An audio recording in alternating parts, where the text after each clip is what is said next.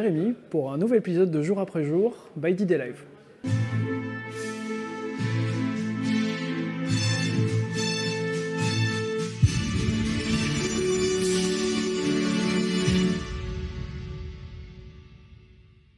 Donc là, dans cet épisode, on va parler de la libération de Cherbourg et la prise euh, donc, de la Festung Cherbourg par la 4e division.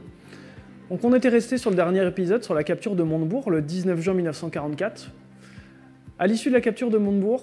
à partir du 19 juin, les trois régiments d'infanterie vont être entre guillemets au repos pour euh, une petite durée de 24 heures, car pour eux, ils vont remonter vers le secteur de Valogne. Et Valogne, euh, a déjà été évacué et le 8e régiment rentrera dans Valogne, dans une ville en amas de ruines, mais surtout vide de tout défenseur. Tous les Allemands, en fait, euh, l'ordre de repli a été donné et tous les soldats allemands se sont repliés sur la Festung Cherbourg.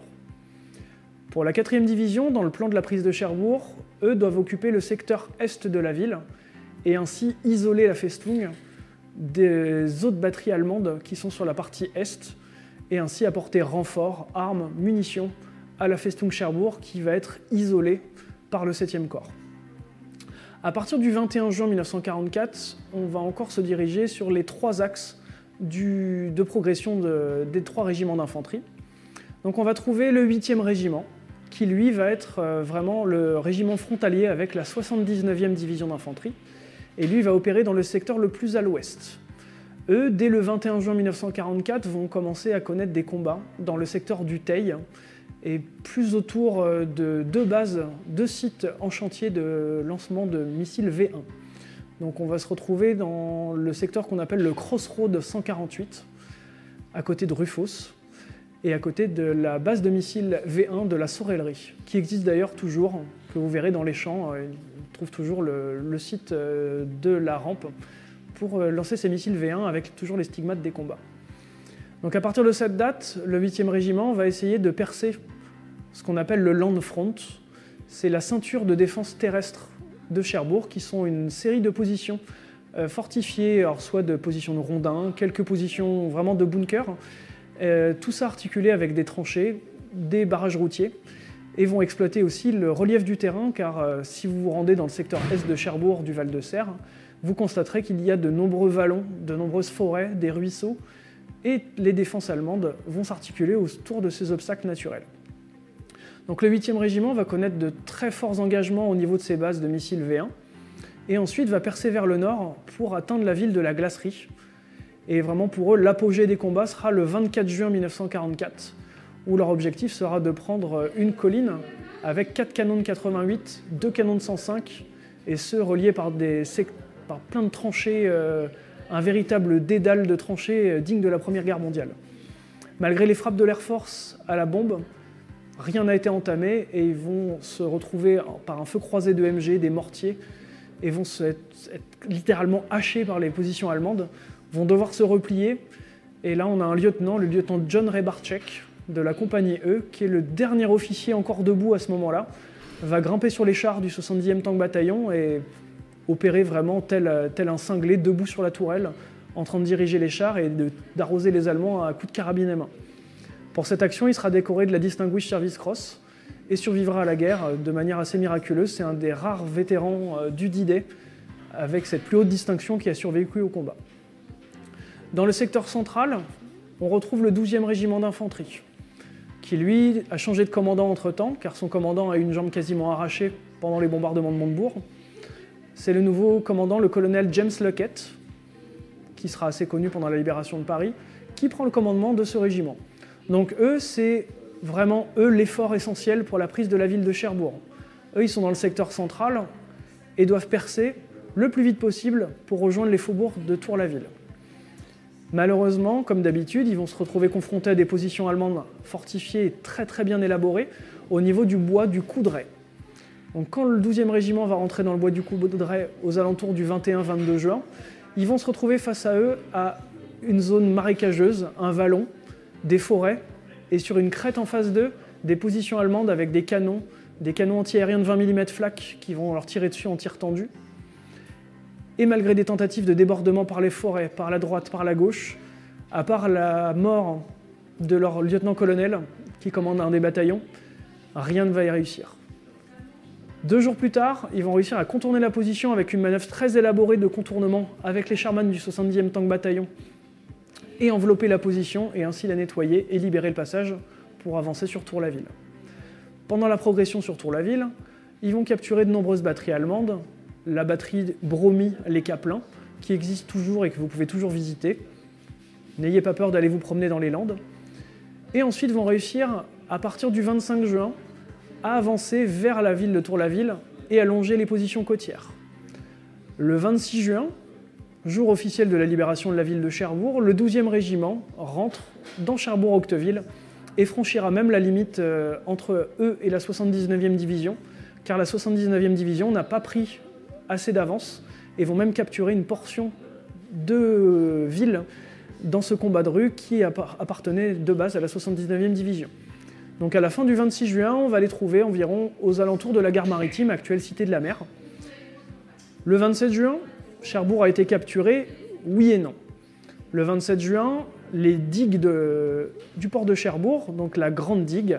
avec les forts, donc le fort de l'Est, le fort de l'Ouest et le fort central, tiennent toujours et sont toujours aux mains des matelots de la Kriegsmarine. La mission du 12e régiment va être de neutraliser ces forts degré ou de force un premier fort va réussir à être capturé euh, aux manières de tactique avec des soldats qui parlent allemand, par des haut-parleurs, de démoraliser les soldats et de réussir avec un ultimatum de leur dire de toute façon, si dans 24 heures vous n'êtes pas rendu, euh, on va abattre sur vous l'artillerie, la Navy et l'Air Force. Tous les forts ne vont pas se rendre aussi facilement. La partie des forts centrales, du fort central va être euh, sous le commandement d'un officier de la Kriegsmarine qui s'est échappé du port au moment de la capture et lui, d'une main de fer, va garder la discipline jusqu'au 29 juin. Et le 29 juin, à midi, les forts vont enfin se rendre, car le hasard a bien fait les choses. Un obus de 155 américains a réussi à rentrer par une des meurtrières, a blessé l'officier, a sectionné une partie du système électrique qui permettait de déclencher les, mines dans le port de Cherbourg et rendant la défense complètement inutile et du coup, en ce 29 juin 1944, les digues se sont rendues aux hommes du 12e régiment d'infanterie et les soldats ont été ensuite évacués des digues dans pas mal de bateaux en bois de pêcheurs de la ville de Cherbourg pour être amenés sur la terre ferme et ainsi rejoindre la captivité. Dernière action de la division euh, lors de la prise de Cherbourg, c'est le 22e régiment qui lui va être le plus à l'est. Euh, lui, son objectif va être vraiment d'isoler la ville par l'est en capturant une position fortifiée qui est euh, l'aéroport de Maupertu, qui existe toujours de nos jours. Si vous le visitez, vous découvrirez quelques bunkers euh, qui assuraient la défense de l'aérodrome à l'époque. Et ces bunkers portent toujours les stigmates des combats. Donc à partir du 21 juin, le 22e régiment doit monter et prendre une colline et couper la route pour empêcher tous les mouvements de renforts allemands vers la ville de Cherbourg. Ils vont y réussir, mais malheureusement, les Allemands au sud de l'aéroport vont faire une démonstration de force qui est assez impressionnante avec, en prenant les armes anti-aériennes de la défense de l'aéroport et vont canarder les soldats de la 4e division et les maintenir à distance en respect de l'aéroport et du petit village de Gonneville qui se trouve au sud de la localité. La colline va être capturée, mais malheureusement jusqu'au 24-25 juin 1944, les bataillons qui occupent la colline vont être quasiment complètement encerclés par les Allemands et vont devoir se faire ravitailler par euh, des colonnes de blindés avec les armes des rations, des munitions, du carburant pour pouvoir rejoindre ce petit, euh, cette petite unité disparate qui va être isolée sur la colline. Lors de ces combats, euh, il va y avoir des actions assez héroïques et notamment un officier supérieur.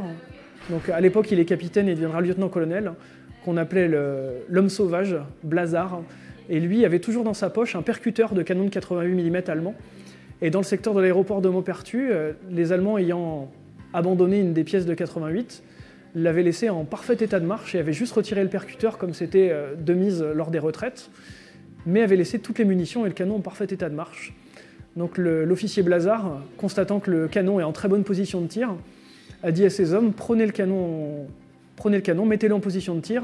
et on va avoir euh, beaucoup d'amusement à envoyer des munitions allemandes avec un canon allemand sur des soldats allemands. Et ils ont ainsi pilonné les défenses de l'aéroport de Maupertu avec un canon allemand jusqu'à épuisement des munitions, et à la fin de, des munitions, ils ont sabordé la pièce. Une fois euh, la ville vraiment isolée par l'Est et le 12e régiment qui était rentré en ville, le 22e régiment a capturé l'aéroport de Maupertu, une fois et pour toutes, et ensuite se sont dirigés, après la capture de la ville de Cherbourg, sur les dernières positions qui occupaient le Cap Lévy et les positions Est. Donc on va trouver la batterie Hambourg, le point d'appui allemand Ostek, commandé par le major Kupers, qui va se rendre et d'ailleurs donner son pistolet au capitaine Blazar. Et la toute dernière position à tomber, euh, qui est la batterie Sea. Donc c'est la batterie qui, est dans les, qui est dans les ajoncs euh, tout au bout, euh, au niveau du Cap Lévy, qui elle va se rendre sur ordre du major Kupers, qui va provoquer la reddition de toute la ville et de tout le secteur est, on va dire, de défense de la ville. Donc avec la prise de Cherbourg, s'arrête vraiment un mois quasiment de combat pour la 4e division. Donc la 4e division a rempli ses objectifs, ils ont connu le baptême du feu depuis le 6 juin et ont été en combat non-stop depuis le 6 juin jusqu'au 29 juin 1944, date à laquelle les derniers combats euh, des défenseurs allemands cessent. Pour eux, le bilan est très très lourd car la division a perdu plus de 5400 soldats en comptant les tués, les blessés et les soldats euh, perdus au combat. Euh, c'est la division qui, malgré de nombreuses on va dire, idées reçues, euh, c'est la division qui a subi le plus de pertes dans la prise du 6 juin jusqu'au port de Cherbourg. Et euh, malheureusement, ce n'est pas encore fini, car euh, après de nombreux combats comme l'opération Cobra, la libération de Paris ou encore la percée en Allemagne, va réserver encore de nombreux, nombreux moments assez difficiles pour les Ivy Men